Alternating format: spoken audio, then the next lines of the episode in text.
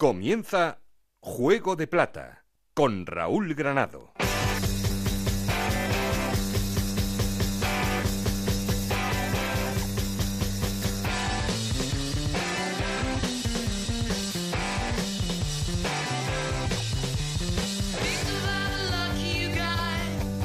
¿Qué tal? Muy buenas, bienvenidos al capítulo 7 de Juego de Plata, el podcast de Onda Cero en el que os contamos todo lo que pasa en la Liga 1,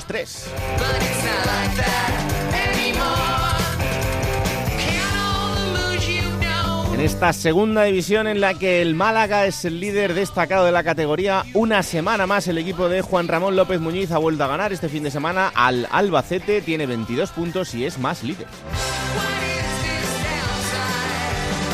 Pero ojito porque el Granada se ha empeñado en poner las cosas muy complicadas. Tres victorias consecutivas para el conjunto nazarí que se sitúa a dos puntos. Tercero es el Deportivo de La Coruña que también volvió a ganar este fin de semana. Los mismos puntos que el Deport tiene el Alcorcón. Muchísimo mérito lo de este equipo. Quinta es la Unión Deportiva Las Palmas que ha vuelto a tropezar. Tres partidos sin conocer la victoria. Y sexto cerrando el playoff el Mallorca.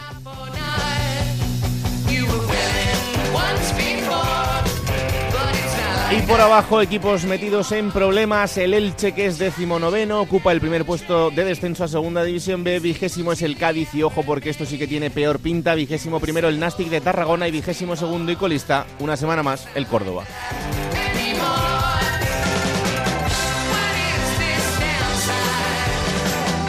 Parece mentira, pero después de nueve jornadas hay equipos que ya están en problemas, hay entrenadores que están en situaciones muy, muy complicadas. Lo vamos a analizar todo esto y mucho más, pero ya sabéis que queremos seguir en contacto con todos vosotros y para eso tenemos un perfil de Twitter que es arroba juego de plata, un correo electrónico que es juego de plata. Aquí conmigo está el auténtico cerebro de este programa, Alberto Fernández, con Ana Rodríguez en la producción, con Nacho García los mandos técnicos. No estoy solo porque... Esto es Juego de Plata el podcast de Onda Cero en el que te contamos todo lo que pasa en Segunda División.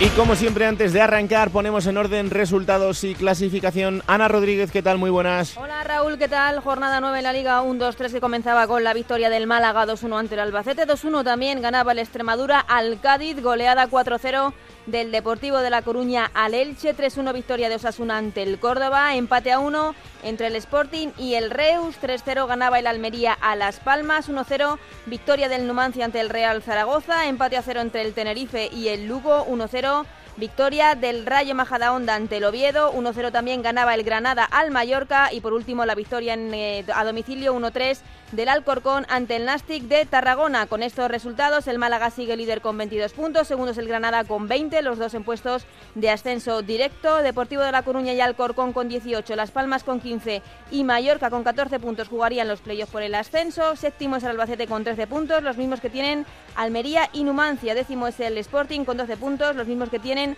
Osasuna, Oviedo y Rayo Majadahonda. Decimocuarto es el Zaragoza con 10 puntos, decimoquinto el Lugo con 9, los mismos que tienen el Reus, el eh, decimoséptimo es el Extremadura con 8 puntos, 8 puntos también para el Tenerife y en puestos de descenso el Elche con 8 puntos, Cádiz con 7, Nastic y Córdoba con 6 puntos. Qué malita se le está poniendo la cara al Zaragoza, ¿eh? hablamos, sí, y a Ibaques también se le está poniendo... Sí, uno de esos entrenadores que está en problemas y vamos a ver cómo avanza la semana, pero la cosa está muy complicada. complicada. El, equipo es decimocuarto, el Zaragoza con 10 puntos a 2 del descenso. Y sin delanteros ahora, a ver, a ver qué se inventa ya que para la delantera ante el Tenerife. Veremos Toca sufrir, pasa. Anita, toca y sufrir. tanto, como cada año. Bueno, antes de arrancar con el análisis de Enrique Martín Monreal, quería hablaros de la primera polémica de la semana, una de tantas, pero eh, en este caso tiene que, tiene que ver con dos equipos que son Osasuna y Córdoba. En Osasuna de vez en cuando el director general, Frank Canal, tiene reuniones con eh, aficionados, con máximos accionistas, etcétera, del, del, club. Y en una de estas reuniones mantenidas esta semana eh, hablaba de la situación de Jaime Romero. Ya sabéis que Jaime Romero era futbolista de Osasuna que se fue al Córdoba y por el que el Córdoba tenía que pagar un traspaso de 500.000 euros. Ese dinero tenía que pagarlo antes de que terminase el mes de septiembre. La factura por parte de Osasuna se emitió, pero no se ha pagado por parte del Córdoba y por tanto ahí está el lío. ¿Qué pasa con ese dinero? Bueno, pues eh, en esta reunión que os digo que tenía Frank Canal con estos aficionados, lo que desvelaba es que el eh, Osasuna ha llamado a la liga, le ha informado de esta situación y lo que ha hecho es eh, decirle que lo que debe hacer la liga es bloquear los derechos federativos del Córdoba. ¿Esto qué significa? Significa que eh, si al Córdoba le bloquean los derechos federativos no podría inscribir jugadores, pero tampoco podría percibir, por ejemplo, el dinero de los derechos televisivos que le falte por percibir, porque esto no se paga todo de una vez, sino que se paga en plazos y por tanto los siguientes plazos no los recibiría. El Córdoba, que ya sabéis que además de la eh, situación complicada en lo deportivo, también está pasando por una situación complicada en lo económico después de todo lo que ocurrió el verano pasado con el límite salarial, etcétera, etcétera. Bueno, pues eh, Onda Cero se ha puesto en comunicación con el Córdoba y lo que nos transmite el club cordobés es que ese plazo que terminaba en septiembre, el Córdoba llegó a un acuerdo con Osasuna para ampliarlo hasta el 1 de diciembre. Osasuna no tiene constancia de esto, es más, lo que dicen es que eh, el plazo ha terminado. Por tanto, ahora, esto es una situación entre los dos clubes que eh, habrá que ver cuál de las dos partes eh, no está diciendo la verdad. Porque, eh, como os digo, Osasuna dice que el plazo ha terminado y el Córdoba dice que el plazo no termina hasta el 1 de diciembre. Ahora tendrá que ser la liga la que estudie el caso, la que tome cartas en el asunto y la que diga si al Córdoba se le bloquean o no los derechos federativos con todo lo que esto conlleva y con esto y con todo lo que puede suponer si esto se alargase de aquí, por ejemplo, al mercado de invierno, porque como os digo, no podrían inscribir jugadores. Pero en fin, em, un lío más. Eh, cuando las cosas no salen, eh, está claro que, no salen en ninguno de los sentidos. Por cierto, en ese en esa misma reunión de Osasuna, em, también Fran Canal comunicó que em, el portero Álvaro Fernández, que se marchó al Mónaco, eh, bueno, pues aquí también hay lío porque eh, se marchó teniendo contrato en vigor con Osasuna y por tanto ahora pues eh, Osasuna también ha presentado una reclamación ante la FIFA y una demanda posterior al portero diciendo que el club había falsificado su contrato y ha parado la, la reclamación inicial. Así que también es una situación de la que estaremos atentos en las próximas semanas para ver cómo se resuelve todo esto. Pero en fin, que vamos al análisis, vamos al laboratorio de Enrique Martín Monreal.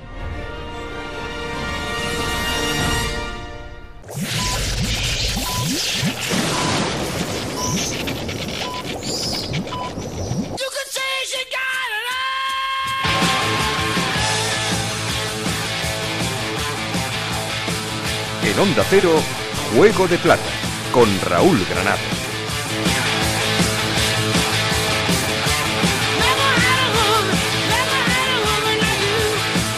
Hola Alberto Fernández, ¿qué tal? Muy buenas. ¿Cómo estamos, Raúl? Pues aquí prestos y preparados para saludar al gran Enrique Martín Monreal. Hola Enrique, muy buenas.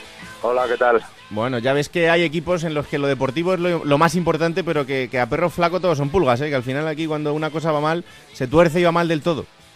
Sí, la ley de Murphy, ¿no? o sea que... te digo. Sí, sí, sí. Eso es lo que suele pasar habitualmente. Pues sí. ¿Qué tal el fin de semana? ¿Qué te ha parecido el fin de semana de fútbol en segunda? Bueno, pues eh, interesante como, como todas, ¿no? Eh, ha habido para todos.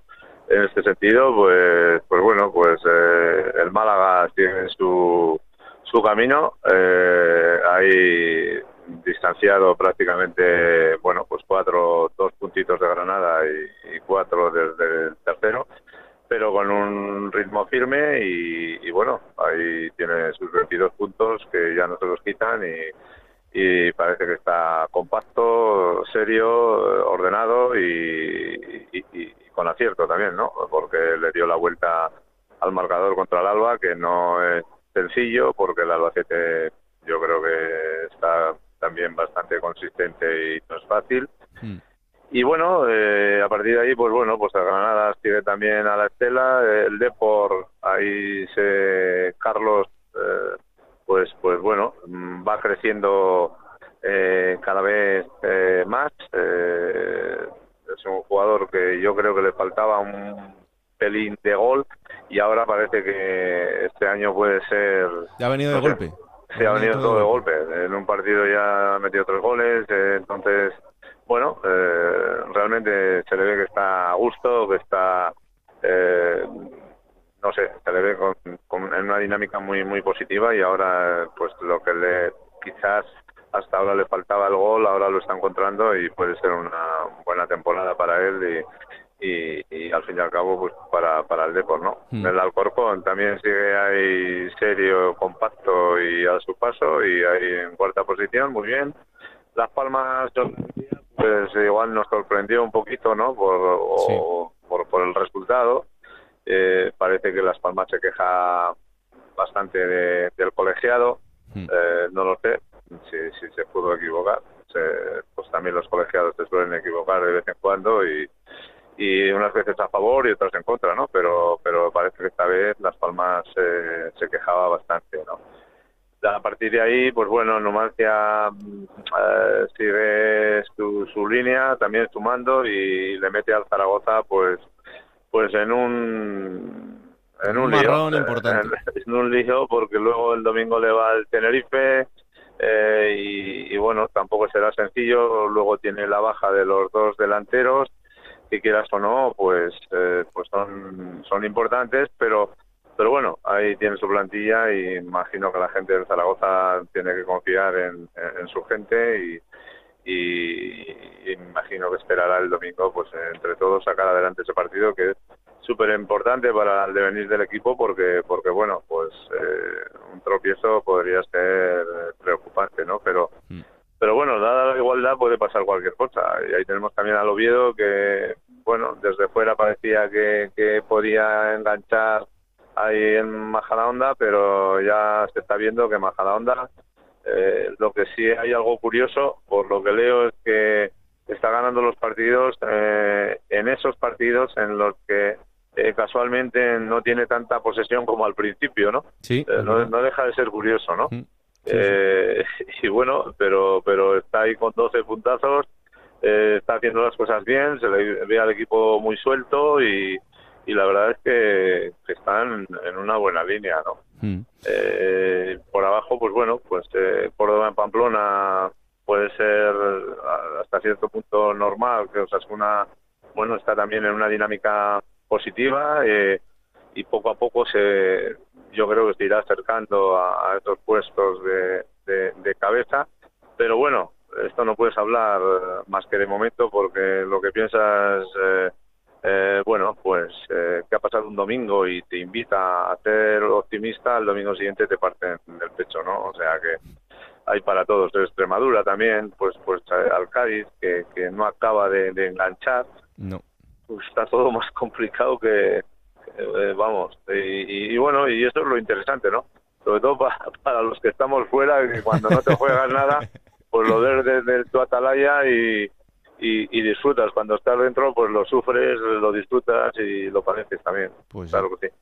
Eh, quería preguntarte por una situación especial que es la del Mallorca, después de una semana tan complicada con todo lo que ha pasado en, San Llorenç y con, todo lo que ha vivido ese grupo también de, futbolistas, por algo que al final te acaba afectando no solo porque sea en el mismo sitio donde tú estás, sino porque en muchos casos pues tienes amigos, tienes familiares, etcétera, que, han eh, sufrido en sus carnes todo lo que todo lo que ha pasado en los últimos días.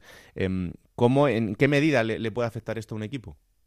Pues sí, hombre, este es un impacto terrible. O sea, no es ya que, que bueno, pues eh, se ha desbordado el río o la ría y, o la riera y bueno, y, vale agua, pero es que todo eso ha producido cantidad de, daños, primero por, por el tema humano, mm. y esto es impactante y, y más y que menos tiene tiene gente conocida, eh, bueno, es, tu casa, ¿no? Y, al final eh, yo creo que, todo esto impacta, afecta y...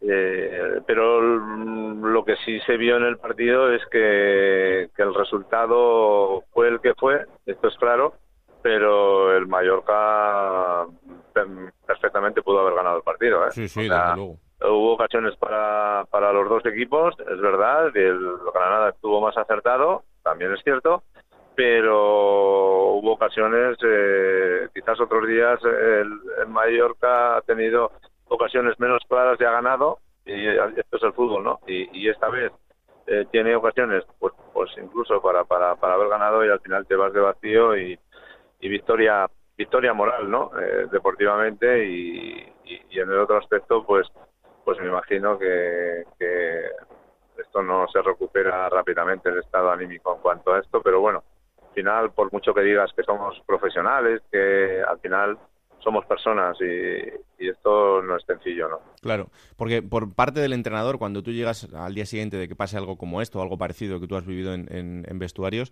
cuando llegas al día siguiente al vestuario por la mañana y ves, y ves a tu gente, ves a los chavales, ¿cómo se hace? ¿Cómo, es ese trabajo psicológico de, poco a poco eh, para que no abstraer al jugador, pero sí que, sepa eh, canalizar todas esas, esas emociones?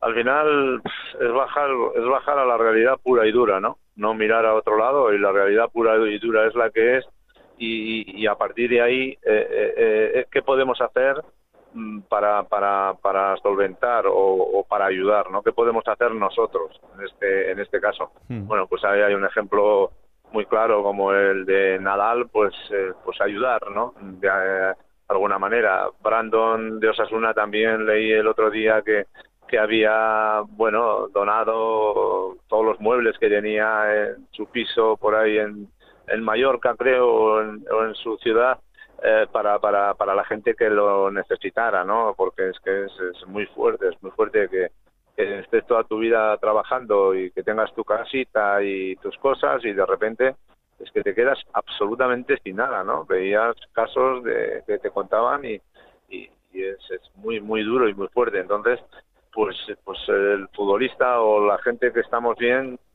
de qué manera podemos colaborar para, para minimizar dentro de un orden esta, esta historia y, colaborar ¿no? al máximo. Entonces, eh, es lo que se puede lo que se puede hacer no no hay no hay no hay otra no y, eso imagino que Vicente eh, pues habrá tratado de, de, ayudar y de mentalizar a, a sus jugadores de, de alguna manera ¿no? Pues sí, desde luego no Hay que decirlo, chapó por Brandon y también chapó por Tomé, un Nadal, el guardameta Albacete, que tuvo un gran detalle también con, con la gente que se ha visto afectada en su tierra, porque hay que recordar que él es mallorquín y también se acordó de, su tierra. Mm, Tomeu es de Manacor y también ha tenido ese, ese detalle importantísimo. Em, quería preguntarte por dos jugadores del Granada que para mí están teniendo una conexión increíble que el otro día también se vio, no solo por el gol, sino por lo que, lo que están generando en, situación ofensiva para el Granada, que son Pozo y Vadillo. Em, dos jugadores, uno del que esperábamos muchísimo como Vadillo y que desafortunadamente las lesiones le han ido lastrando, pero que todavía está en ese camino de, poder demostrar el buen futbolista que es, y otro como Pozo, que es súper joven, pero que ya está dando eh, buena cuenta de, las cualidades que tiene. No, no solo por los golazos, es por, por los movimientos, por lo que genera, Enrique. Sí, Vadillo ya en Huesca tuvo ramalazos de calidad y cosas interesantes. Quizás no tuvo la continuidad que está teniendo en Granada y ahí ha encontrado su sitio, ¿no? Mm. Con el Mister, eh, con el sistema, eh, bueno, pues eh, esa confianza que igual en otro momento no la ha tenido, pues se la está ganando.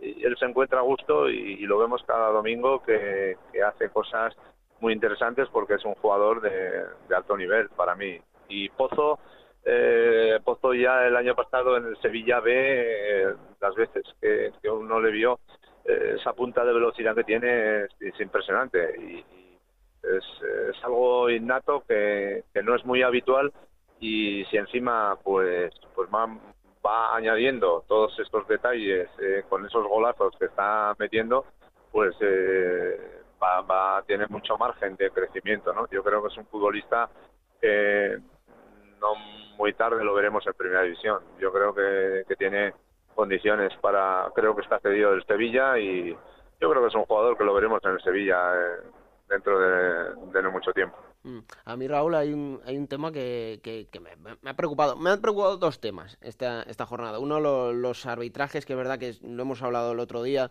es tan necesario el VAR porque ese primer gol de, la Almería, lo decía Enrique antes, había enfado en, la Unión Deportiva Las Palmas. Juan Carlos Real viene de fuera de juego. En el, en el gol de Blanco Lechú que con el Málaga antes estaba el argentino en fuera de juego. Y bueno, son situaciones que con el VAR se hubieran podido remediar. Ya no voy a entrar en el, en el penalti al Sporting o contra el Zaragoza, que al final es, un, es una, una, situación de interpretación por parte del árbitro, pero los que son fuera de juego, claro, que, supone un posterior gol, eso son una, un tema que, que, es urgente y que va a tener una eterna comparación durante toda la temporada con, con la primera división que sí tiene el VAR.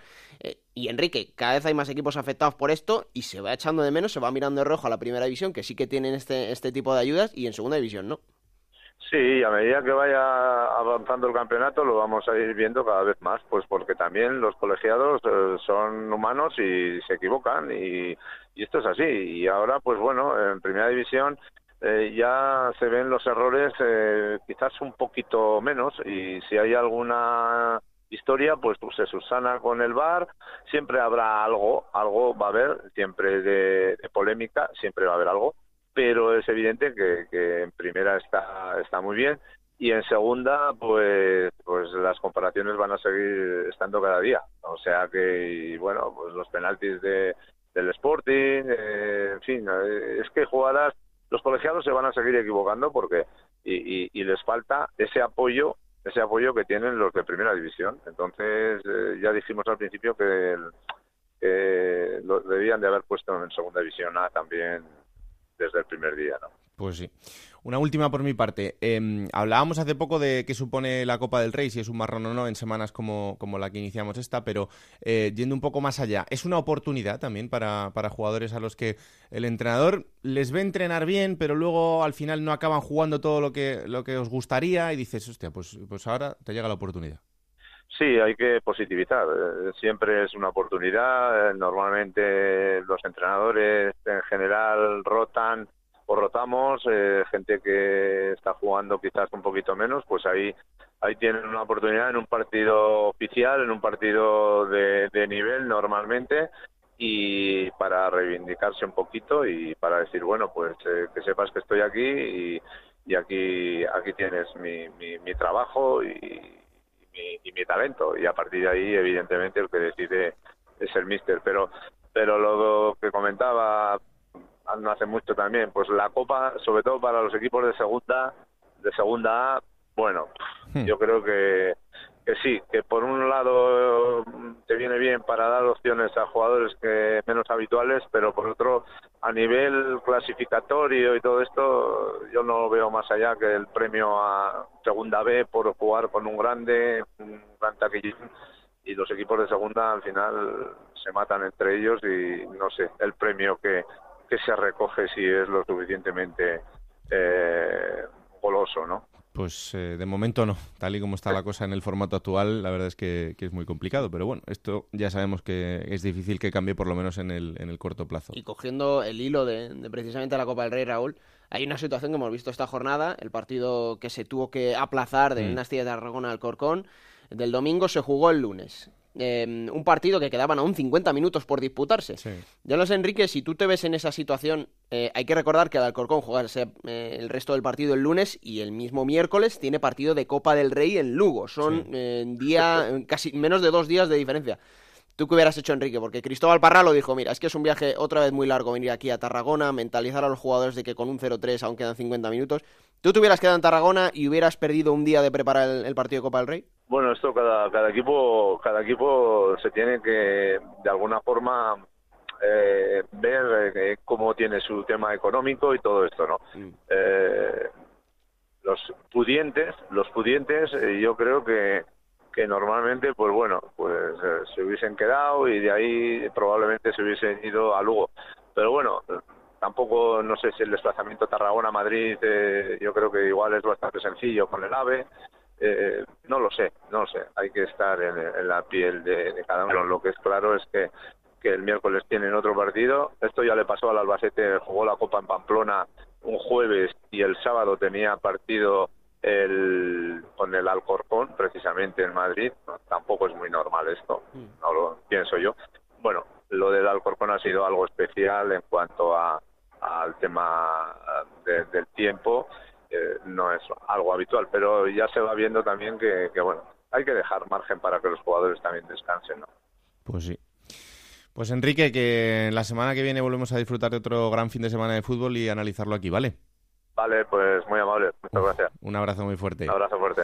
Pues ahí está el análisis de Enrique Martín Monreal. Y ya sabéis, hay que hacer una llamada al líder. Y el líder, otra semana más, vuelve a ser el Málaga y vuelve a ser, por tanto, Isabel Sánchez. Qué pesada, qué pesada. Hola Isa, buenos días. ¿Qué tal? Muy buenos días. Pues eh, con un Málaga lanzado. Eh, y es que lo, lo, hemos hablado mucho también en las últimas semanas, sobre todo un equipo que está sabiendo rentabilizar muy bien lo que hace, porque no tiene resultados muy amplios, pero le han metido cuatro goles. Y claro, así es muy difícil que, te, ganen, que te ganen los partidos, porque nueve partidos que te metan cuatro significa que, estás haciendo las cosas muy bien. Y este fin de semana no lo tenía nada fácil porque el Albacete eh, había empezado la, temporada de una manera muy buena. Es verdad que ya encadena dos derrotas consecutivas con, con la de este fin de, pero el partido a priori no era fácil.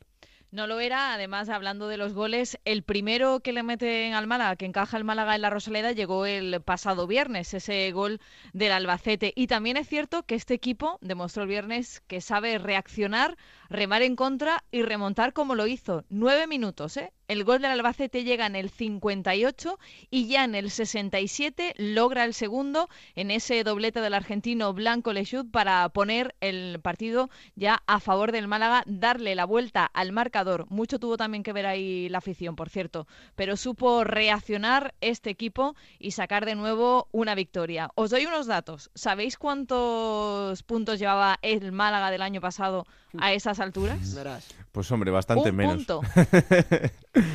Y os puedo dar más porque en nueve jornadas se han logrado 22, pero en el total de las 38 jornadas del año pasado se lograron 20. Claro, o sea que Aparte de ser el líder de esta Liga 1-2-3, la felicidad del malaguismo, entendéis por qué no se nos borra la sonrisa todavía, ¿no? No, no, es, muy normal, es muy normal.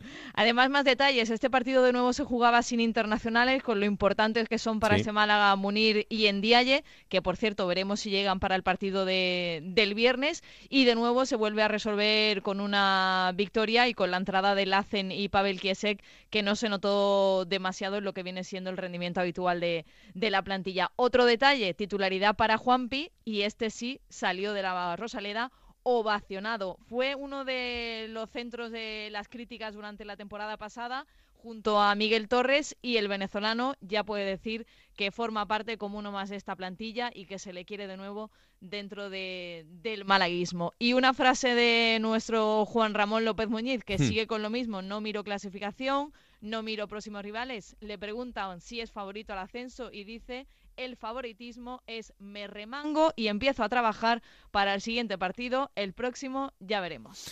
Bueno, pues el próximo será el Elche. Eh, además hay que ir hasta tierras ilicitanas, tendrá que ir el Málaga, eh, el Elche que está en situación complicada, que ahora analizaremos también. Así que a priori partido en lo que dice la tabla clasificatoria favorable para el Málaga, pero ojo que este año ya sabéis que aquí nadie se puede fiar de nadie porque cualquiera te da un susto. Otro tema que hay por aquí en Málaga, que seguro que hablaréis en algún momento en Juego de Plata, si hay que parar la segunda división con este tema del llamado virus FIFA, porque además aquí afecta mm. y bastante. Pues sí. Ya lo hemos comentado, ¿eh? porque cada vez son más los entrenadores que, están a favor de esta iniciativa. Mm. Muñiz es uno de ellos. Mm. No me extraña. Eh, ojito, ¿eh? A lo que pase el fin de semana, que igual hay cambio de líder.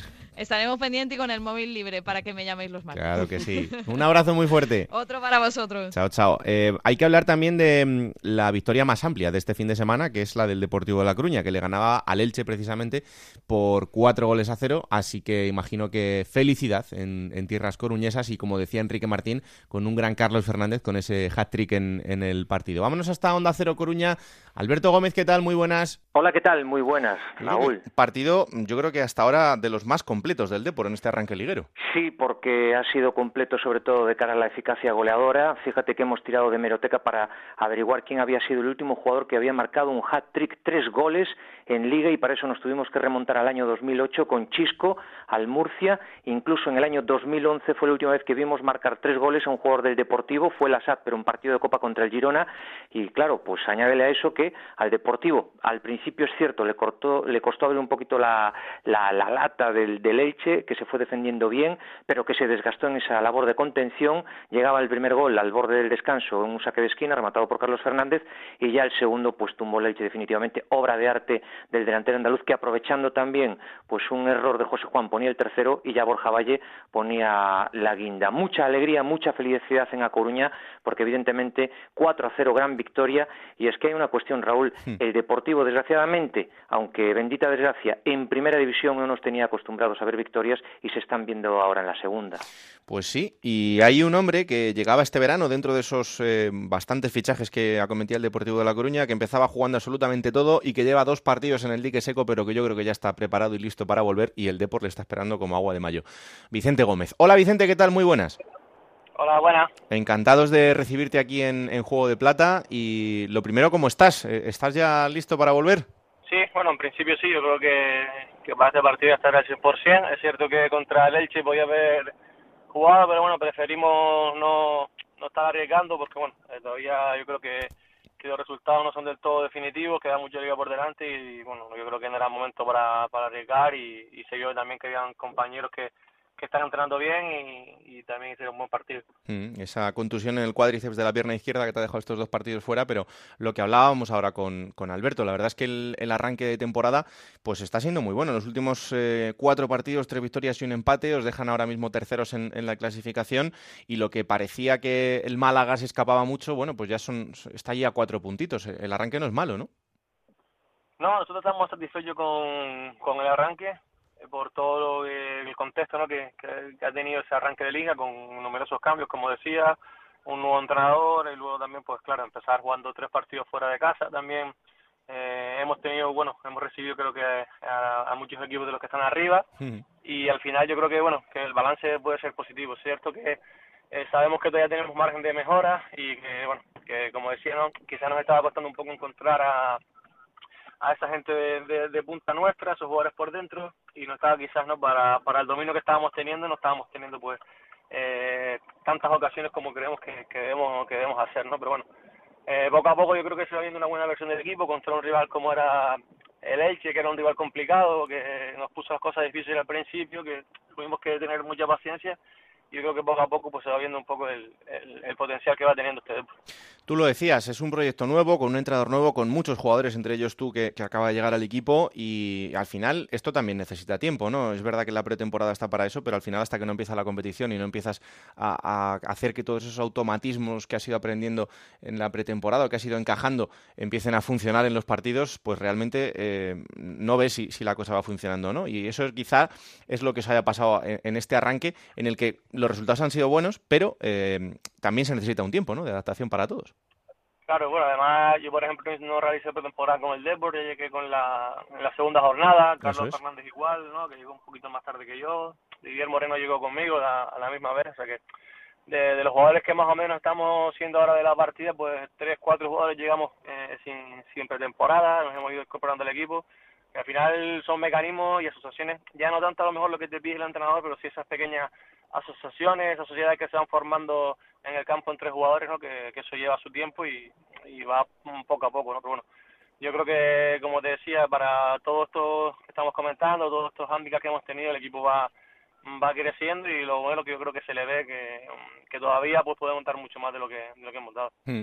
Y luego, claro, por otro lado, la, la, presión del ascenso. Al final el Deportivo de La Coruña es un histórico, pero es lo que reflexionamos desde que arrancó esta campaña, que al final hay 18 equipos de la competición que han estado alguna vez en Primera División y eso lo único que hace indicar es que hay un gran nivel, y pero que todos queréis subir a Primera División, claro.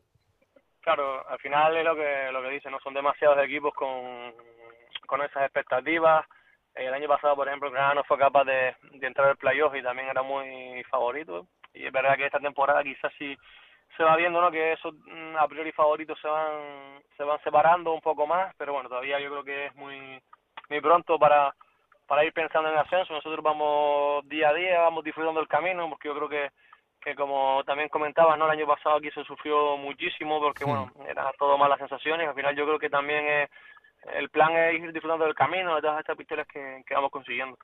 Eh, tú viviste el año pasado lo que fue el descenso de la Unión Deportiva Las Palmas, con lo cual el ejemplo es bastante parecido al del, al del Depor. Para el futbolista, eh, ¿le cuesta mucho ese cambio de eh, cambiar el chip y, de repente saber que tiene que empezar a competir en una categoría diferente como es la segunda o no?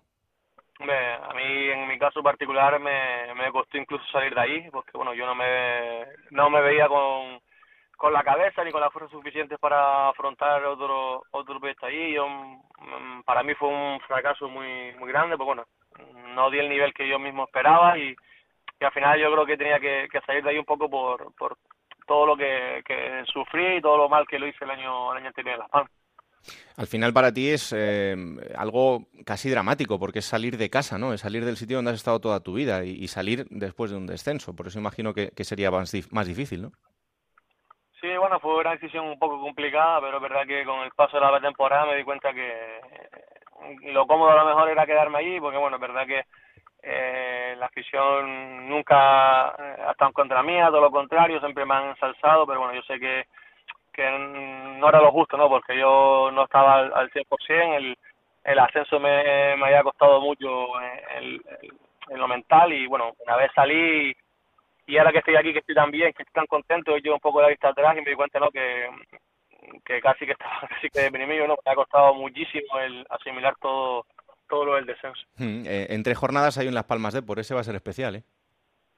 Hombre, para mí sí, ¿no? Yo no sé cómo lo vive la gente que, que ha salido y cuando se ha metido contra sus clubes, pero yo pensaba que todo me iba a tomar con mucha más calma, pero bueno, al final sufro por partida doble cada, cada 15 días. Quiero que gane Las Palmas, quiero que gane el Debo y la verdad que va a ser muy complicado. Y por, por mí, la primera vez que, que voy a querer que pierda Las Palmas, ¿no? Va a ser un día muy muy raro. Mi gente va a ir al estadio a animarme a mí, a no animar a Las Palmas. La verdad que va a ser muy muy difícil, pero bueno, al final uno es, profesional, se dedica a esto y, espero que, que el Depor consiga, consiga ganar. Mm. Alberto, seguro que tienes alguna pregunta para Vicente y permíteme la retranca, Raúl Vicente también, porque siendo Gómez tiene que ser bueno, ¿eh, Raúl? Hombre, eso para empezar, si ¿verdad? Tocayo de apellido contigo. eso para empezar. Y en segundo lugar, precisamente al hilo de lo que estaba comentando Vicente, a mí me gustaría que nos hablase del vestuario, porque es cierto, bueno, él vivió un descenso con Las Palmas, pero aquí el vestuario del Deportivo en estos últimos años, y el año pasado sobre todo, estaba enfermo. ¿Cómo es ese vestuario que ahora convive mucho, come juntos, hacen ya la primera churrascada, la figura de Carmelo del Pozo?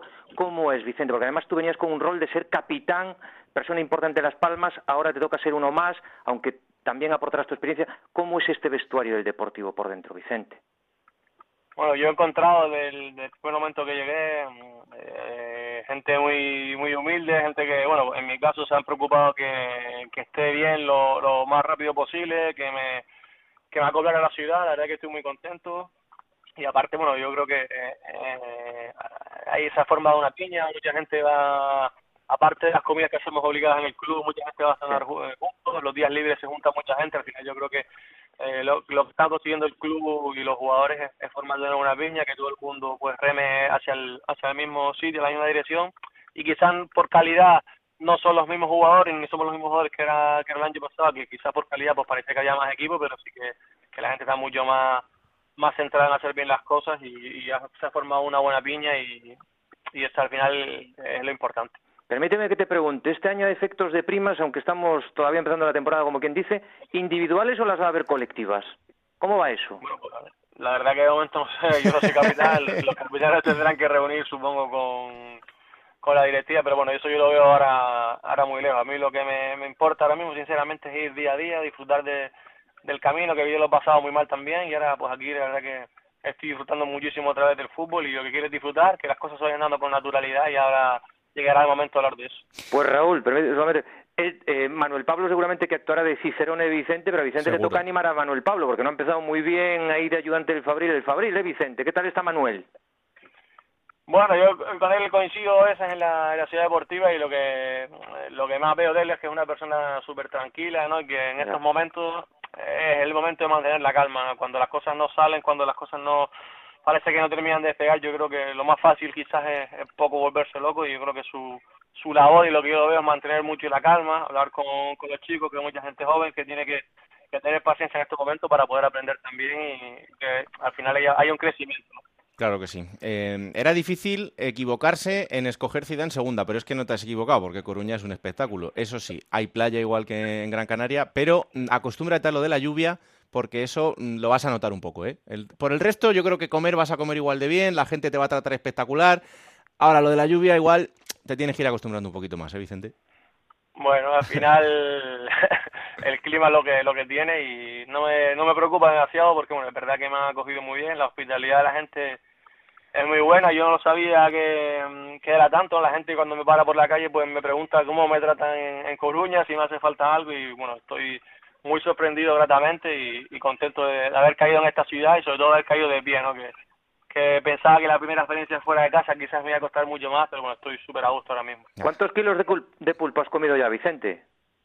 Bueno, la verdad que los compañeros me llevan a bastantes sitios a, comer y estoy descubriendo que, que en Coruña se come bien en muchos sitios, sí, la verdad que estoy muy contento en general con, con la ciudad. Claro que sí.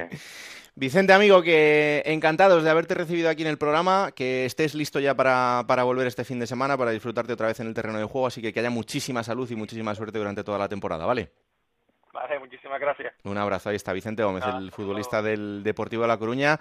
Eh, Alberto, después de esta buena victoria del fin de semana, el próximo objetivo del Deport es viajar a Córdoba. Sí, viajar a Córdoba además no va a estar solo porque una vez más el club pues va a pagar autobús, eso sí, los aficionados que quieran ir tienen que comprar entrada, 15 euros es el precio de la entrada, y bueno, recuperando efectivos, el entrenador Nacho González, fíjate, no pudo contar con Quique González sancionado, eh, ya está Borja Valle, Didier Moreno también volverá de la selección, Vicente Gómez ya está, el otro día la verdad por no forzar más de la cuenta, pues no jugó ni siquiera un minuto, pero entró en la convocatoria, y ahí va el Deportivo pues a intentar encadenar otra victoria, Raúl, y así, porque bueno, ya van un par de ellas, van un par de ellas seguidas con el empate contra el Málaga por el medio y mm. dejando buenas sensaciones, haciendo equipo y dando mucho trabajo al entrenador porque, a ver, el Deportivo con más tope o menos tope tiene un fondo de armario impresionante, Raúl, ¿sabes? Entonces, pues eso es lo que tiene el entrenador, lo decía el otro día también, que hay que escoger. Pero Vicente Gómez va a ser uno de los fijos porque eh, ha caído muy bien en la afición, aunque la afición no hace las alineaciones, y para Nacho es uno de los intocables hasta que estuvo lesionado estos días, claro. Bendito problema para Nacho ah. González, el poder elegir entre buenos futbolistas para cada fin de semana. Gracias, Alberto, un abrazo. Igualmente, hasta luego. Bueno, esto es la cara alegre de este partido, el Deportivo de la Coruña, la cara triste, evidentemente, está en Elche porque eh, tenía que ver cómo caía derrotado, como decíamos, por cuatro goles a cero y más allá de eso, eh, cómo ocupa nuevamente un puesto de descenso a Segunda División B. Onda cero en Elche, Monserrat Hernández, ¿qué tal? Muy buenas. Muy buenas, ¿cómo estamos? Bueno, pues eh, imagino que allí la situación se ha tornado un poco más complicada, porque el equipo no venía mal. es verdad que había enganchado una victoria y tres empates, pero esta derrota tan abultada no sé cómo ha sentado. La verdad es que ha sentado bastante mal, no obstante tampoco se ha encendido ninguna luz de alarma, sirva ese resultado del pasado viernes pues como aviso para darse cuenta de que la diferencia que hay ahora mismo entre el nivel de calidad y de presupuesto entre el Elche Club de Fútbol y los equipos de la parte alta de la tabla, pues es muy importante. El Elche necesita hacer mucho más para poder conseguir algo positivo en los sucesivos encuentros ante equipos de la parte alta de la tabla de clasificación. Y no obstante, pues tú comentabas que el Elche no venía haciéndolo mal. Da la sensación de que en las primeras ocho jornadas antes de esa visita a Riazor estaba acumulando más méritos que puntos en la tabla de clasificación. Llegó esa racha de tres empates, el triunfo ante el Lugo, que fue el primero del curso. Se esperaba que fuese un punto de inflexión para que el Elche se lo creyera y fuese un poquito a más y llegó ese jarro de agua fría ante un Depor que fue netamente superior. A partir del minuto 20 más o menos se adueñó de la pelota, el Elche no fue efectivo en el área rival, fue débil en su propia área con errores defensivos, el principal arma que había tenido el equipo de Pacheta en este arranque de temporada. Bueno, y ahora el Elche cae a zona de descenso, pero como te comentaba, tampoco es que sea ningún drama. El Elche sabe que va a tener que pelear toda la temporada por evitar las últimas cuatro posiciones de la tabla y lo importante, como decía Pacheta en la previa del encuentro ante la Copa del Rey frente al Córdoba, es que el equipo aprenda de los errores y sepa mejorar para los siguientes partidos. Lo peor es que te venga el Málaga ahora, ¿no? Sí, pero al final todos tienen que pasar por, por, tu casa o a domicilio, ¿no? Y yo fíjate que creo que lejos de ser malo puede ser hasta bueno, porque el Elche el otro día se dio cuenta de que si no hace más, no va a sumar nada ante, estos equipos de la parte alta. Tiene una espina clavada muy profunda de ese partido de Riazor y ahora contra el Málaga tiene que sacar todo lo que lleva dentro para ser capaz de dar la sorpresa en su propio estadio, en el Martínez Valero, ante un Málaga que solamente ha perdido un encuentro en toda la temporada. Vamos a ver qué tal se da ese encuentro después de la Copa. Veremos también cómo responde la afición en este viernes por la noche a las 9, porque es un partidazo entre dos históricos, Málaga y el Che Club de Fútbol.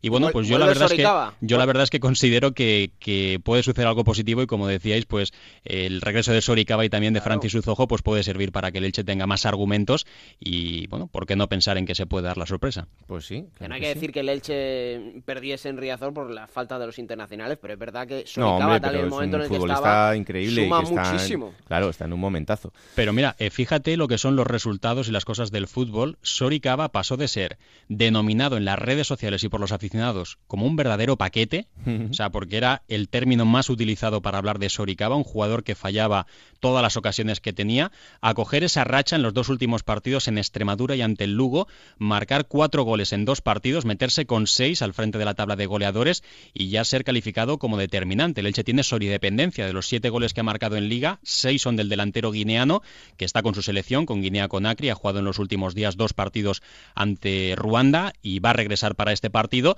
y la verdad es que ese buen momento esperemos que tenga continuidad en el partido del viernes, pero lo que son las cosas cosas, ¿no? Un equipo gana dos partidos y se mete de mitad de tabla hacia arriba y parece que ya mire al playoff, sin embargo los pierde y se mete en zona de descenso y ya es un drama. Y con un futbolista a título particular sucede lo mismo. Eh, tiene dos o tres encuentros donde no está acertado, el caso del portero José Juan, el caso del delantero guineano Soricaba, y en función de cómo vayan esas dos jornadas, pues puede pasar de ser indiscutible a ser un auténtico fracaso. El cortoplacismo, que esto es así y en el fútbol más todavía. Gracias, Monserrate, un abrazo. Un saludo, muy buenas. Y otro equipo que perdía y además entrando en una mini crisis, eh, la verdad es que me sorprendía porque eh, leía un artículo en los compañeros del diario Marca que decía Manolo Jiménez no corre peligro. Digo, pero ¿cómo va a correr peligro Manolo Jiménez? es que la Unión Deportiva Las Palmas no ha arrancado tan mal. Es verdad que eh, lleva tres partidos sin conocer la victoria y que para un equipo que tiene esa presión del ascenso, pues es verdad que es complicado pero no sé. Que no, se puede ganar todos no sé yo hasta qué punto esto, esto es tal cual. Es verdad que la derrota de este fin de semana ha hecho daño, porque ha sido un 3-0 y con el Almería. Compañero Jorge Peris, ¿qué tal? Muy buenas. Hola, muy buenas. Hay que, hay que frenar un poquito el tema, ¿no? Yo creo que el, chance de Manolo Jiménez todavía es grande.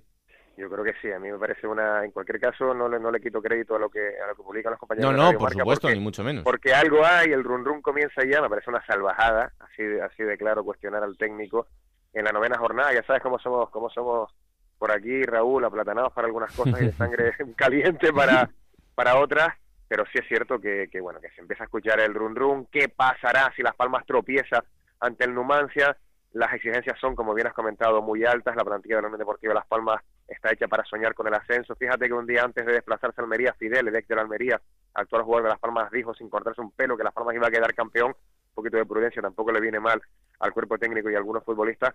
Pero sí es cierto que Las Palmas atraviesa su peor momento. Eh, fíjate, y, además lo hablamos, que, que yo creo que, que llegaste a comentar que, bueno, que tampoco era bueno subirse a la nube, Las Palmas se, ha, bajado de la nube y se ha dado un golpetazo bueno, pero igual, eso le sirve para aprender, fíjate. Hace un mes, Raúl, Las Palmas estaba a un punto del Málaga, ahora está a cinco. Hace un mes Las Palmas era el equipo máximo goleador, ahora ah, eh, encadena tres partidos sin, sin marcar siquiera un gol. Rubén era el pichichi, ahora no lo es. Un montón de cosas que, que han cambiado en la Unión Deportiva de Las Palmas y no para, para bien precisamente, pero por algo el fútbol eh, pues no gusta tanto y es tan vertiginoso, hay una nueva oportunidad para enmendar la plana. Mm, desde luego, eh, pero más allá de eso, ¿tú qué crees que le ha pasado al equipo en estos tres partidos para que se pues caiga un poquito? Pues mira, tan fácil como que cuando Las Palmas ganaba, y también lo, lo apuntamos, lo apuntábamos con todo el respeto, por supuesto, que nos merecen equipos como el Nástic y como el Reu, pero eh, eran esas las victorias que había conseguido la Unión Deportiva de Las Palmas, sin un fútbol brillante, Raúl, aunque con Manolo Jiménez ya sabemos que, que lo que prima es el resultado, pues pues pues aunque varias cosas, que, que, que Las Palmas ha, aparcado, vamos a, decirlo así, la, eficacia de las primeras jornadas con un Rubén impresionante eh, y a eso se le une el, juego que sigue siendo discretito, poco brillante y con menos oportunidades de goles. Yo creo que es una cuestión tan sencilla como futbolística, se reduce a, a, una cuestión meramente futbolística. Las Palmas no está jugando bien, está tirando mucho menos a portería, está defendiendo peor, que eran auténticos cerrojos, tanto, tanto Carlos como David García, y ya está, es una cuestión puramente futbolística, por eso pues yo, yo, yo ando todavía con, con el optimismo, el optimismo propio de, del arranque de liga, porque estamos en el, en el arranque. Claro. y ponía, fíjate, Jorge, como referencia la, el Málaga, la diferencia de puntos con Las Palmas, y menos más que la Unión Deportiva Las Palmas ganó al Málaga. Sí, porque si no sería muchísimo peor. sería peor.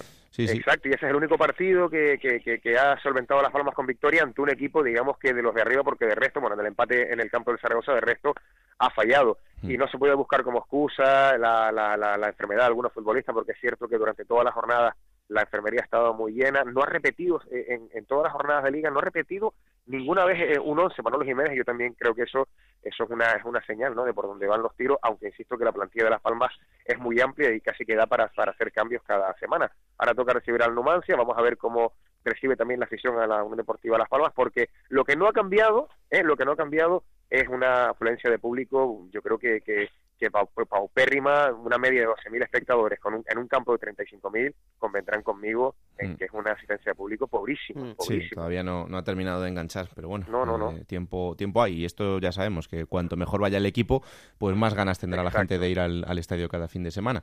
En fin, pues eh, la próxima estación de Las Palmas será el Numancia, eh, como decimos, recibir al Numancia en casa, así que atentos a lo que pase el próximo fin de semana. Antes hemos hablado con Vicente Gómez, ha dejado ahí un cariño para, para su equipo, para su Unión Deportiva Las Palmas, ahora que está tan bien en el Deportivo de La Coruña, sí señor y en nada lo, lo tendréis porque hay un, un, Las Palmas Depor en, en tres jornadas, así que así que por ahí por ahí va a estar. La semana que viene hablamos, Jorge, un abrazo fuerte. Un abrazo para todos. Vamos hasta el Bacete porque también es otro equipo que con dos derrotas consecutivas ha salido de los puestos de playoff este fin de semana, como decimos, que hay ante el Málaga y bueno, yo creo que tampoco es para preocuparse, pero en fin.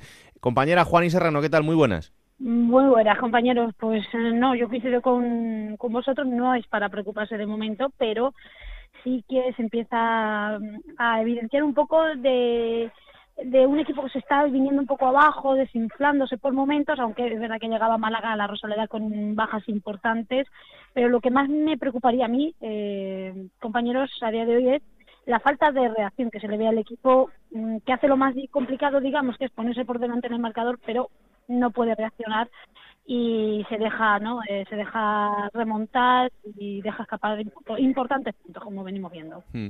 eh, el partido del próximo fin de semana será frente al Almería o lo que es lo mismo el séptimo contra el octavo o sea que fíjate eh, de ganar este partido pues se puede dar un salto importante.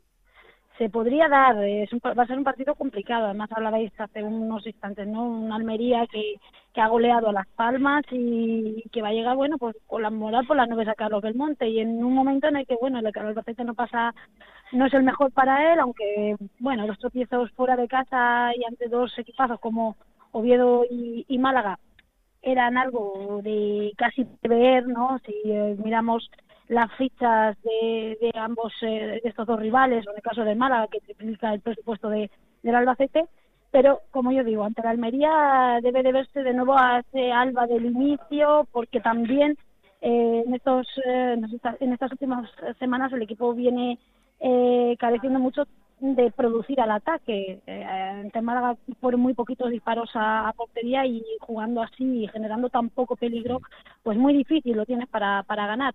Eh, veremos cómo llegan los jugadores y si recupera algunas de las bajas importantes, como decimos, si Acuña está listo, si Erice, Susaeta se recuperan.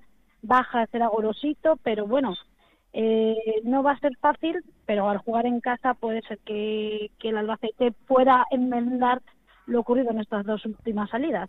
Pues el fin de semana lo contamos porque será un partido para estar muy muy pendiente después de que el Almería llegue lanzado después de esa gran victoria y que el Albacete eh, pase por este pequeño bache, así que ya veremos qué pasa. Gracias, Juani. Hasta luego, un saludo. Un abrazo muy fuerte.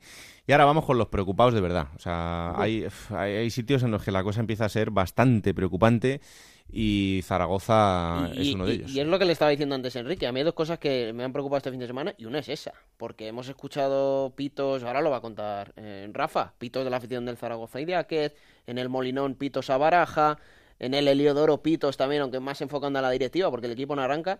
Mucha inquietud, mucha tensión, ya hemos tenido un entrenador destituido, Sandoval está como está en Córdoba, y llevamos muy poquito y esto cada vez siempre es antes, Raúl. Son cinco partidos los que lleva el Zaragoza sin ganar, tres derrotas y dos empates. Este fin de semana caía 1-0 contra el Numancia. Onda cero en Zaragoza, Rafa Feliz, ¿qué tal? Muy buenas. Hola, muy buenas, Raúl. Efectivamente, las aguas no bajan muy limpias aquí por orillas del Ebro, donde la preocupación es grande, porque el equipo, como has dicho tú, ya lleva varias jornadas sin ganar y dicen que se le ha dado ya el ultimátum a Imanol que Semana clave, mañana hay Copa eh, ante el Cádiz, que claro, unos dicen que igual era mejor dejar pasar la Copa y centrarse en la Liga que... Sí, pero para los dos. Claro, pero eso también lo pensarán a lo mejor en Cádiz. Claro. Por lo tanto, de momento a intentar ganar mañana, aunque eso sí jugará con muchas reservas, pero sobre todo la gran final para Idiáquez será el domingo. El domingo juega el equipo en casa ante el Tenerife a las 8 de la tarde y para ese partido, incluso ganando y no dando buena imagen, sería muy posible que cayese Imanol Idiáquez, que además tampoco lo va a tener nada fácil, ya que esta tarde se conocerá el alcance de la lesión de Álvaro Vázquez, todo indica que va a ser otra rotura de fibras hmm. y por lo tanto se va a perder un mes de competición. Es decir, Marwal lesionado y Álvaro Vázquez lesionado, la punta de ataque en cuadro, tan solo queda Jorge Pombo, que no es goleador, es un buen punta, pero no es goleador, y por lo tanto complicada situación. El último partido en casa ante Osasuna, como decíais, el equipo se marchó con pitos al vestuario y la verdad que la gente aquí pues no está nada, nada contenta con el quehacer del equipo y sobre todo con las palabras de Imanol y Díaz después del partido del pasado sábado ante el Numancia en Soria, donde decía que que el equipo le había parecido un equipo todavía en pretemporada, allí por el mes de abril-mayo, que no sabía bien a lo que jugaba. Y claro, ese problema ya pues es más grave y habría que mirar otras muchas cosas. Pero lo cierto que el equipo no acaba de andar y el equipo está en decimocuarta posición, una situación muy, muy preocupante a estas alturas de competición, teniendo en cuenta cómo están los de arriba. Desde luego que sí. Bueno, pues ese partido frente al Tenerife se ha vuelto clave para los dos, ¿eh? porque el Tenerife también eh, atraviesa una, una, racha bastante preocupante. Este fin de semana lo hemos visto, eh, yo creo que en el partido más inoperante de, la jornada, por parte de los dos, del Tenerife y del Lugo, que fue un empate a cero y en el que pues, eh, se vieron muy pocas cositas. Pero la situación del Zaragoza se torna bastante, bastante complicada y este fin de semana tiene esa primera opción, esa primera final para intentar empezar a, levantar el, el, vuelo, porque si no, será muy, muy difícil eh, ver al Zaragoza en puesto de descenso. Yo creo que ya supondría eh, un palo muy, muy duro. En fin, eh, lo contaremos la próxima semana, Rafa. Y ánimo, ¿eh? Ni la Virgen del Pilar ha, podido echar una mano. Ya sabes que estábamos en fiestas y cuando son fiestas no hay buenos resultados para los equipos. No puede ser. Un abrazo muy fuerte. Un abrazo para todos. Como decimos en Tenerife, las cosas tampoco están siendo fáciles. el entrenador, Echeverría, acabó cesado, llegó Oltra y bueno, pues el equipo parece que podía intentar eh, remontar un poco el vuelo, sobre todo hace tres semanas con la última victoria, una victoria importante, pero eh, en este caso frente al Cádiz. Pero este fin de semana, eh, empate, yo creo que diría empate a nada. Empate a nada, desde luego. Yendi Hernández, ¿qué tal? Muy buenas. ¿Qué tal, Raúl? Muy buenas. Un poco las, lo peor son las sensaciones del equipo, ¿no? Que es verdad que se ven automatismos, que parece que ya hay cosas, sobre todo en el terreno defensivo, que se empiezan a notar de lo que quiere hacer Ultra con el equipo, pero claro, es que la necesidad de puntos es grande. Sí, bien apuntado el tema defensivo, porque Oltra ha intentado empezar a blindar al equipo desde atrás, ¿no? Ha colocado un sistema 5-4-1 prácticamente, aunque puede derivar a veces en 5-3-2 y en otro tipo de variantes, pero bueno, 5 atrás, ¿no? Oltra es consciente que el equipo, eh, este Tenerife, si encaja un gol ahora mismo, tiene prácticamente imposible ganar el partido y por lo tanto así es, ha empezado a construir el equipo desde atrás. ¿Qué sucede? Que el equipo está teniendo una cantidad de problemas terribles para generar situaciones claras de gol para llegar, para pisar el área, bueno, más allá de Suso, el capitán, que lo intenta por coraje, por raza, porque es un jugador también muy veterano y que le pone mucho entusiasmo y bueno, que también tiene mucho respeto también dentro del marco de segunda división. Luis Milla a veces intenta filtrar algún pase, ¿no? Con su estilo o ganar alguna línea cuando hace alguna arrancada desde el centro del campo, el, el medio centro Milla pero sí, bueno, Tenerife que ahora mismo está plano, está sin juego y está escuchando a Rafa anteriormente hablar de Zaragoza y bueno, en mm. Tenerife no hay ningún río permanente todo el año, más allá de los riachuelos de invierno o cuando se produce el deshielo en el Teide, pero si lo hubiera, ya te digo yo, que, que bajaría calentita el agua o incluso ardiendo también aquí en, en Tenerife, sí. Bueno, pues esa, esa final que vamos a vivir el, fin de semana será uno de los partidos más vibrantes de la jornada entre Zaragoza y Tenerife, pero ya veis que la situación en los dos equipos es, es muy difícil. Gracias, Yendi. Un abrazo. Y lo de Cádiz ya no te quiero contar. Eh, Cádiz, la verdad es que el equipo no está preparado para verse ahí. Es verdad que hay que, hay que tener un poco de memoria y hay que darse cuenta de que el Cádiz tampoco hace tanto tiempo que, ha vuelto a la segunda división. Pero eh, también después de, lo, de, la buena trayectoria del año pasado, aunque al final no consiguieran eh, ese objetivo del ascenso, pues sí hace pensar que la plantilla estaba diseñada para otra cosa con un entrenador que ya conocía perfectamente todo porque ya, ya había estado con, con esos jugadores la temporada pasada. Es verdad que ha perdido piezas importantes como Álvaro García, que ha dado el salto a la primera división, pero desde luego ni mucho menos para lo que estamos viendo. Y este fin de semana además caía con el Extremadura, lo hacía por dos goles a uno en Almendralejo. Compañero en Cádiz, José Antonio Rivas, ¿qué tal? Muy buenas. ¿Qué tal? Muy buenas. Y encima, eh, a todo lo deportivo hay que sumarle esta guerra personal entre Quique Pina y, Manolo Vizcaíno que es interminable. Pues sí, aquí bajan las aguas revueltas eh, y mm, lo más importante es lo que comentabas al principio, ¿no? Que el equipo se ha visto en zona de descenso por primera vez en mucho tiempo y eso, pues lógicamente, hace que cunda un poquito el, el nerviosismo en todos los aspectos, aunque mm, desde el club se quiere transmitir eh, tranquilidad de momento y confianza en Álvaro Cervera, pero bueno, ya se sabe que en esto del fútbol, pues lo importante y lo que manda, ¿no? Es que entre o no la pelotita y últimamente no, no lo está haciendo, así que los próximos partidos se antojan clave en ese sentido, el de Copa frente al Zaragoza y sobre todo el de Liga, ¿no? que será en Carranza el próximo domingo frente al Sporting de Gijón. Ahí va a ser un poquito el plebiscito importante, ¿no? Dependiendo de lo que ocurra en el partido y de la relación del público, pues no sé yo si puede haber alguna reacción no por parte del club con, con Álvaro Cervera. Y lo que comentabais también, pues eh, siguen ¿no? esos capítulos, eh, parece la historia interminable entre Pina y Vizcaíno. La verdad es que las redes sociales de, de Quique Pina están entretenidas. ¿eh? Sí, son interesantes siempre, eso es verdad. Sí, de, de, vez en cuando pues va poniendo ahí sus perlitas, el hombre pues se, se desahoga, eh, bueno, va adoptando en los últimos tiempos pues un papel un poco de víctima no de Martín en este asunto. Eh, y bueno mm, la gente pues lógicamente pues le apoya. Hay otra gente en otros perfiles pues que está con Vizcaíno está la cosa un poco dividida. Y eso pues lógicamente eh, lo que hace aunque sea una redundancia es dividir al cadismo que es lo que menos conviene en esta situación. Pues sí desde luego que es lo que peor le viene al equipo ahora mismo. Pero en fin eh, el envite del fin de semana es importante porque como decía José Antonio el Cádiz tiene que recibir en el Carranza al Sporting, que tampoco pasa por su mejor momento, ni el equipo ni su entrenador, el Pipo Baraja. Así que será otro gran partido del, fin de semana. Gracias, José Antonio.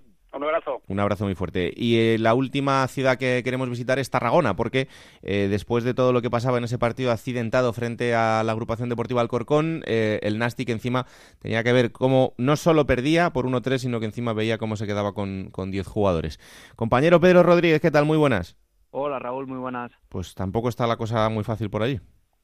No, eh, la preocupación eh, una temporada más por tercera consecutiva es máxima en este inicio de temporada para un Nastic que no acaba de convencer, un Nastic que sobre todo las lesiones le están mermando mucho en este inicio de temporada y donde tanto la afición como mm, bueno los periodistas que también lo vemos, la planificación no ha sido la, más adecuada eh, en la plantilla este verano y bueno, pues ahora mismo, eh, como te digo, las aguas bajan bastante revueltas, aguas que, que ya hemos podido ver que, han provocado que incluso para el partido dure casi 24 horas este este fin de semana.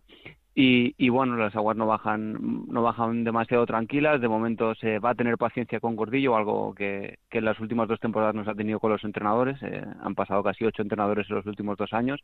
De momento con Gordillo se va a tener confianza se, se le va a aguantar como mínimo hasta el partido de Lugo eh, del próximo domingo y, veremos a ver qué pasa, si, el equipo reacciona o no, pero las, las sensaciones no, no son buenas. Pues no, desde luego que no. Em, quería mm, preguntarte también por un recuerdo muy emotivo y, una pena que no, no, haya podido ser en forma de victoria para José María Grau, el que fuera delegado del primer equipo durante los últimos 18 años y que, y que fallecía tristemente esta semana después de, de perder la batalla contra una larga enfermedad con solo 55 años. Un hombre muy querido allí, ¿no, Pedro?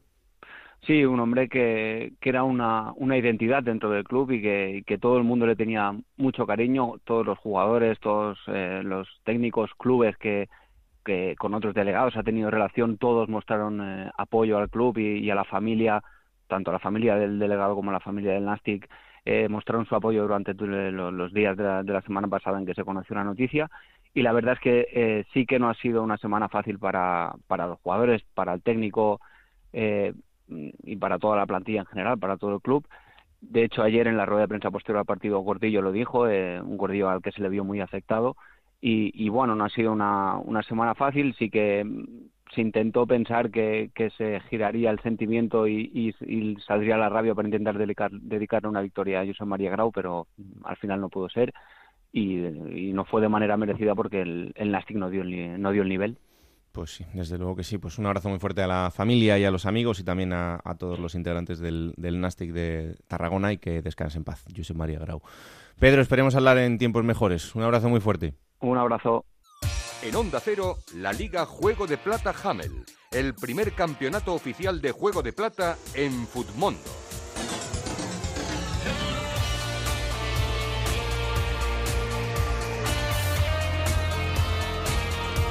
¿Cómo te ha ido el fin de semana en el eh, campeonato de Liga de Plata Hummel de Futmundo? Muy bien. Pues. Muy bien. La verdad es que a mí no. Oye, si las cosas van bien, hay que decirlo. Sí, sí, sí, sí. sí 71 puntazos. Madre mía. He hecho 37, he hecho. 71 puntazos. Hombre, Raúl, es que mi delantera está formada por Blanco Leshuk, mm. que ha dado 17 puntos con esos dos goles, y por Juan Muñoz, que ha dado 15 puntos también con sus dos goles. Me ha faltado tener a Carlos Fernández y ya ganaba la jornada, ¿eh? Sí, la verdad es que sí. A ver, el mejor 11, Edgar en portería, Alex Díez, Pablo Marí eh, y Kekojevic en defensa. Enrique Gallego, Pozo, Juan Carlos Ibarja y arriba Carlos Fernández, eh, Juan Muñoz y eh, Gustavo. Ese es el mejor 11. ¿Y quién es el líder? En el puesto número 51 he quedado, ¿eh? Madre Fíjate, mía, yo el- todos los que el somos. 1100 y pico. Claro. El ganador de la jornada, 114 puntos, ha hecho David Aranda Veraguas. Claro, eh, eh, te hablaba antes de esa delantera, tiene a Carlos Fernández, tiene a Blanco Lechuk, tiene a Rubén García en el centro del campo y tiene a Quique Barja, que ha dado 16 puntazos, el mejor jugador de Osasuna el otro día en esa victoria. Así que merecido también 114 puntos el ganador de esta jornada, David Aranda Veraguas. Bueno, pues cuidadito, que el mes va avanzando. Ya sabéis que al final de mes, cuando termine este mes de octubre, habrá eh, un ganador. El primer ganador del mes que recibirá una camiseta de las eh, camisetas Hummel, de las fantásticas camisetas Hummel que hay en eh, Segunda División. Y hay que decir que ganar una jornada ayuda, pero no significa que vayas a estar arriba, porque el que va líder de la general no es ni el ganador de la primera ni de la segunda jornada, es Drazen. 178 puntos entre estos dos fines de semana ha hecho y va líder de la clasificación general. Aquí ya sabéis que no os podéis despistar, que una semana estáis arriba y la siguiente estáis abajo. Esto es el juego de la vida, ya lo sabéis, pero que aquí estamos para jugar, claro que sí. ¿Quién te ha dicho que no puedes jugar a ser entrenador de la Liga 1-2-3? Con Juego de Plata, Futmundo y Hamel tienes la oportunidad. No pierdas más tiempo. Únete a la Liga Juego de Plata Hamel y juega con nosotros.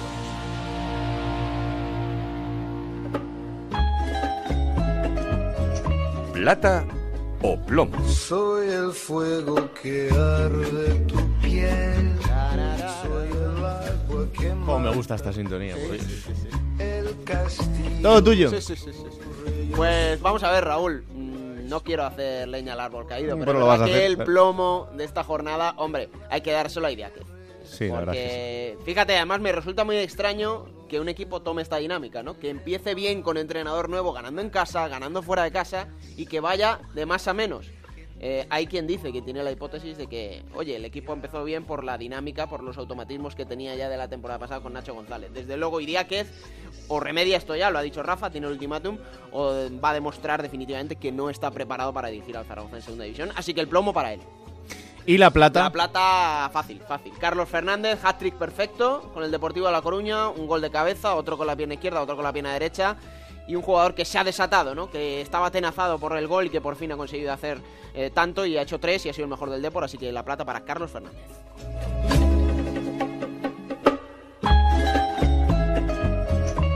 Y ahora cogemos esa máquina del tiempo que tiene Pablo Llanos para llevaros a los mejores momentos de los equipos de la categoría. Esta semana ha escogido la Unión Deportiva Las Palmas.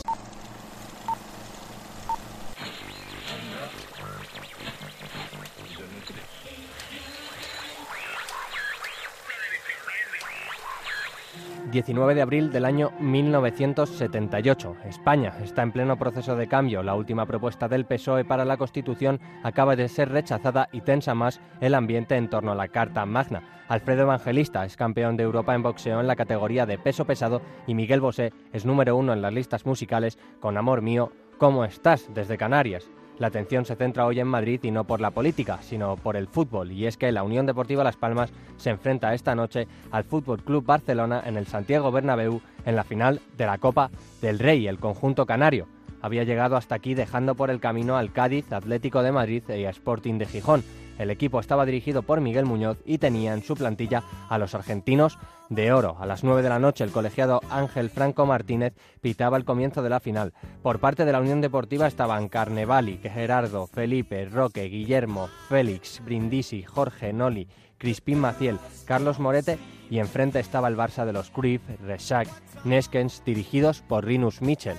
Para Las Palmas estar allí esa noche ya era motivo de celebración. Lo que no esperaba era enfrentarse tan pronto a un contratiempo. Dribla Felipe y han caído Roque y Esteban y el señor Franco Martínez a instancias de su juez de línea, concretamente del señor Sánchez Arminio, ha indicado penalti. Vamos a ver de nuevo la jugada. El balón para Esteban, dribla Felipe y ahí está la caída del jugador azulgrana y también del canario. El señor Franco Martínez estaba muy lejos de la jugada, aproximadamente en el centro del campo, pero su juez de línea, el señor Sánchez Arminio, fue el que le hizo la indicación de la falta y el colegiado señaló el máximo castigo. Va a lanzar Reshat y gol.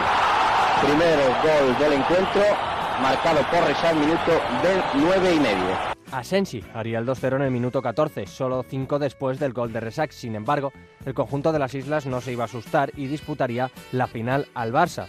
Es Brindisi el que ha colocado la pelota y atención al lanzamiento. Cede a Maciel, rechazó Cruyff y de la Cruz. Y gol, gol de la Unión Deportiva Las Palmas. Ha sido Brindisi, ese hombre que tiene en imagen, el que ha conseguido el gol de la Unión Deportiva Las Palmas, minuto 20. Ahí está Maciel, rechazó un defensor azulgrana. Balón para Brindisi, que se cuela y su centro chut directamente al fondo de las mallas de la portería de Mora. Brindisi metía de nuevo en el partido de Las Palmas, pero el Fútbol Club Barcelona les recordaba que estaban un paso por encima, solo siete minutos después de acercarse en el marcador. Es el minuto 26 y medio de la primera parte. Gana el Barcelona por dos goles a uno cuando se va a efectuar el lanzamiento de la falta.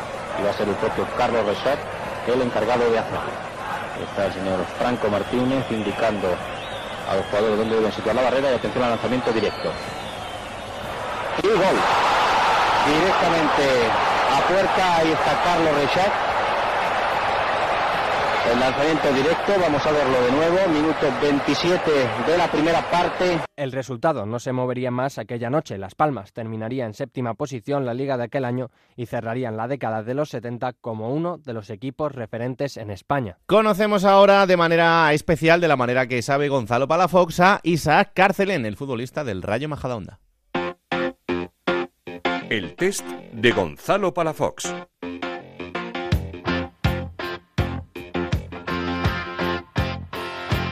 Un recuerdo de niño. El campo de Arbero. Un animal con el que te identifiques. Mi perro. Un referente futbolístico. Dani Alves. ¿Tu primera camiseta de fútbol? Del Betty. Fue sin número. Además, fue firmado por los jugadores de ellos. Me la ponía como, como un friki. ¿Sois de videojuegos en el equipo? Sí. ¿Fortnite? El Fortnite, sí. Fortnite, Call of Duty o FIFA. ¿Y entre FIFA o Pro, con cuál te quedas? El FIFA, porque el Pro ya se quedó más antiguo que, que la leche, así que el, el FIFA. ¿Qué equipo te sueles pedir? Suelo coger el modo carrera en el equipo donde estoy. ¿Una serie que sigas o una serie favorita? Eh, ahora mismo ninguna, pero La Casa de Papel cuando salió y La Casa de Papel. Un defecto, una cualidad y una manía. Defecto que soy un vinagre. Cualidad la velocidad y una manía pegar dos botes antes de salir del campo. ¿Tu película favorita?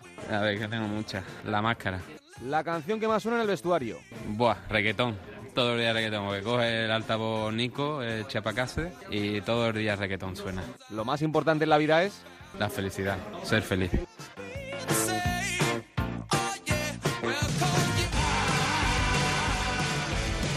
Venga, vamos a la próxima jornada que será la décima. Y que va a empezar el viernes, Raúl, a las 9 de la noche en el Martínez Valero, Elche Málaga. Para el sábado cuatro encuentros, a las 4 de la tarde Real Oviedo Club Atlético Sasuna, a las 6 de la tarde Alcorcón Granada, también a las 6 Las Palmas Numancia. Y a las 8 el Córdoba Deportivo de La Coruña. Para el domingo 6 partidos, a las 12 del mediodía Mallorca Extremadura, para las 4 Lugo Nasti de Tarragona, a las 6 dos encuentros, el Albacete Almería y el Reus Rayo Majadahonda, a las 8 el Real Zaragoza Tenerife, cerrará la jornada a las 8 y media en Carranza, Cádiz Sporting de Gijón. Bueno, pues eso será la semana que viene y atentos estaremos. En segunda vez os comento los líderes de los grupos. En el grupo primero ahí está la Ponferradina, aguantando al frente de la clasificación, seguido del Real Madrid Castilla, que es el segundo clasificado.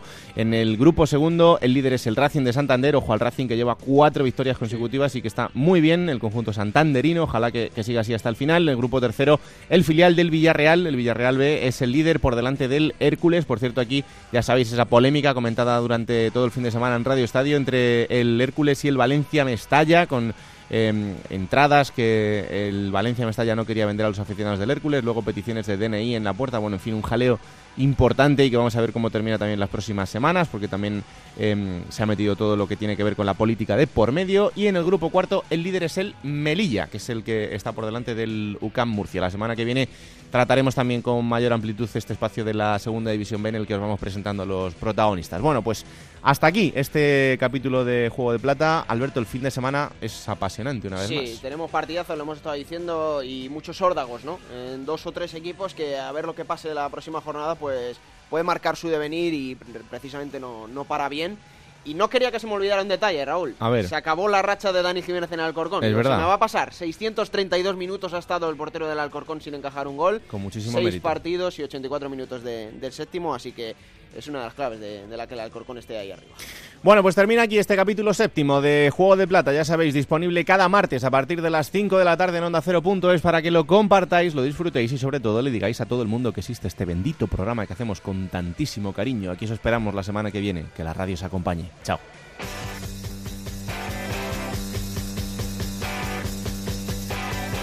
Raúl Granado, Alberto Fernández, Ana Rodríguez. Juego de Plata.